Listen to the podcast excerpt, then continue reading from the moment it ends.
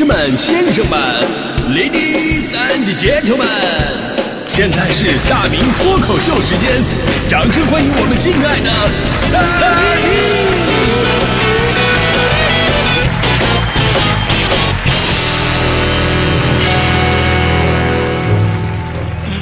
明！好，欢迎各位来到今天的大明脱口秀，我是大明。你们知道做主持人最怕的是什么吗？就是节目空播。什么是空播呀？就是我们的节目当中超过四秒没有声音，你没有说话，然后呢也不放歌，也没有任何的广告啊、片花，任何一种声音，就是静音状态。这种状态超过四秒钟，我们就完蛋了。几乎所有的主持人呢都做过空播的梦。那天我就做了一个，我记得我还在节目里边跟大家伙说过，因为印象实在太深刻了。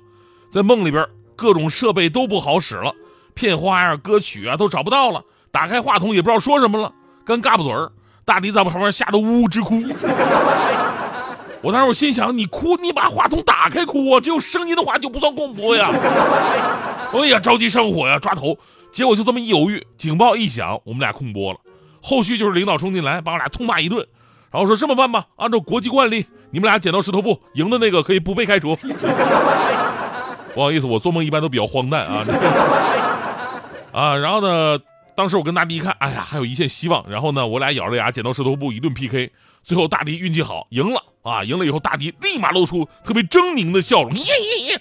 我正绝望的时候，领导说：“你们俩都被开除了。”大迪一下就傻了。为什么？按照国力惯例，我赢了呀！领导说：“别问为什么，因为最终解释权归我。”这就是今天节目话题的由来。在这里必须要说呀，就是现实生活当中，我们善良的领导当然是不可能这样的了。我们都知道梦是相反的，现实生活当中最终解释权都是归我们这些主持人的。因为每次开会的时候，我们都会跟领导说：“领导，你听我解释啊，解释什么解释？” 开个玩笑啊，就是关于这个解释这个事儿吧。在买卖关系当中是特别常见的。咱们今天说这个话题嘛，也是为了提醒朋友们，三月份春暖花开，又到了消费的季节。无论是电商还是线下门店，都是推出各种各样的活动嘛。比方说什么春季新品大促啊，呃，女神节呀，对吧？还有每年一些消费套路，还有这个三月份中间有个三幺五，正好在月中，也是提醒各位，在消费过程当中一定得注意保护好自己的消费权益。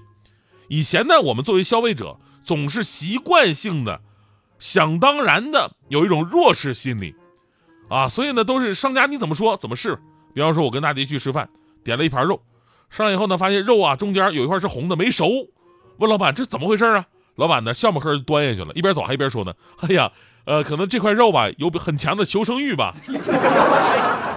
哎呀，大迪也笑了，老板你真幽默啊。出门以后，大迪上网就给老板一个差评，一边打差评一边还说，我最讨厌你你们这些脱口秀的。当然，这个就是老板用幽默的解释来缓解尴尬。我碰上那个解释才真的奇葩。有一次我去我们家楼下那个超市买东西，结账的时候吧，装东西嘛，然后我就发现他们家那个塑料袋啊，没有以前那么厚实了，那塑料袋特别的薄。我就问为什么，然后收银员就跟我说了，说你不知道吗？现在我们都是用那种可降解的环保袋，不用埋土里，风吹日晒它能自我降解。啊，这么回事啊，高科技。结果呢，结完账刚出门，风一吹，袋子破了。东西掉一地，当时我就懵了，这降解降的也太快了吧！啊，回头问那个门口服务员怎么办呢？他说：“大哥呀，你再买两个套一起就行了。”我觉得吧，这种倒逼咱们消费者自己带兜子的方法特别好。我们说以前的消费者吧，吃哑巴亏的多，但是近些年来消费场景多了，遇到的事儿多了，咱们也提高了自己的维权意识，起码知道买与卖的边界在哪儿。而以往大部分商品说明当中标注的那一句“最终解释权归本公司所有”，如今我们也知道，这其实是一条霸王条款。而这种霸王条款可能会出现在小本经营的摊贩，也可能会出现在那些名气巨大的上市公司，比方说中国移动通信集团广东有限公司，前两年就因为声称拥有积分计划的最终解释权，后来呢被广州市天河区市场监管局处以五千元的行政罚款。五千呢，真的不知道移动公司能不能承受得住啊！开个玩笑啊，就甭管罚款有多少，最重要是给消费者一个信号，就是甭管你公司做的有多大，在买卖关系当中的最终解释权都不可能归你，这是违法的呀。而如今这样的场景真的有好多，比方说如今特别火爆的游戏领域，这个领域啊，年轻人太多了，还有无数的未成年人，所以这个群体法律意识它没有那么的强烈。我特别理解为什么，因为咱们小的时候玩游戏，那都跟做贼似的，能不被抓着就不错了，谁还能维权呢？你说谁能跟自己的家长说，爸呀，今天我玩王者号被封了，爸呀，你这不能算了呀，里边充了好几万呢。啊要这么说的话，我看不是号封了，是你封了。所以有的时候呢，游戏厂商啊或者平台呀、在这里边加入的霸王条款，真的能唬住一群玩家。我们来关注两个案例，也为咱们的玩家们打打气啊。今晚吃鸡大吉大利这游戏大家伙儿一定不陌生。吃鸡呢，作为一款发行于 Steam 上的人气网游，因为 Steam 平台呢本身是不支持提现的，所以说更多的玩家呢会选择通过第三方平台进行视频转让。那玩家李某呢，在第三方平台交易的时候，却因未知原因导致吃鸡账号被游戏平台封禁了，于是无法取出寄存在平台内的视频。然而，该平台却认为账号的封禁与本平台无关，并以最终解释权归自己所有来进行辩驳。于是李某一怒之下呢，把该平台告上法庭了。法庭审理后，一审公开宣判，认定杭州某科技公司作为第三方视频交易平台的运营商，应当承担违约责任，十日内赔偿李某经济损失共计二十六万元。这个新闻告诉我们两个道理：第一呢，肯定是要勇于维权啊；第二就是游戏有风险，氪金需谨慎。啥玩意儿，咱就充了快三十万呢？一个游戏充三十万，充完能飞咋的呀？无独有偶啊，作为这个游戏资深玩家，为了好的装备，多账号练级过副本是再正常不过的事儿了。毕竟游戏公司呢也需要那些在线的活跃量，这个吧就跟生孩子有异曲同工之妙，是吧？那小王同学呢也是如此。然而让人万万没想到的是，其中没有进行交易的那个账号，却因为另一个账号的交易被游戏官方给封号了。这相当于什么呢？相当于你哥犯法了，然后把你也给逮进去了。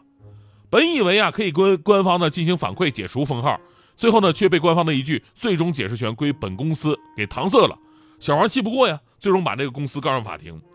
法庭审理指出，作为网络游戏服务的经营人员，游戏官方在游戏协议当中享有的最终解释权的条款与民法典中相关条款有所违背，所以所谓“最终解释权归本公司”这个条款是无效的。霸王条款就是霸王条款，就算你是大厂，你也不能越过法律红线。而如今的咱们的消费场景啊和方式啊越来越多元了，将会有更多的无良商家变着法儿的打着擦边球，甚至还会专门设计那些消费陷阱。但咱们说什么？法律就是依靠，只要侵犯到公民的合法权益，那么我们都是可以通过法律的途径来保障自身的合法权益。这一点呢，说实话，大家伙都可以向大迪同学好好学习学习。大迪同学，你看买的东西不多，推的东西人不少啊。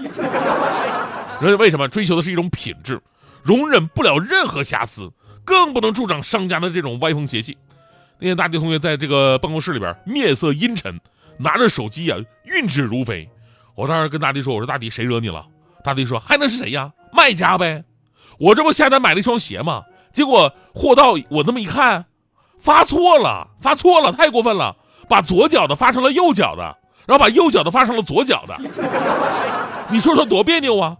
我当时我就生气，我把这个情况告诉商家了，但商家不但不给我解决问题，而且态度特别不好，说我什么神经病还。你看，现在的无良商家怎么那么多呀？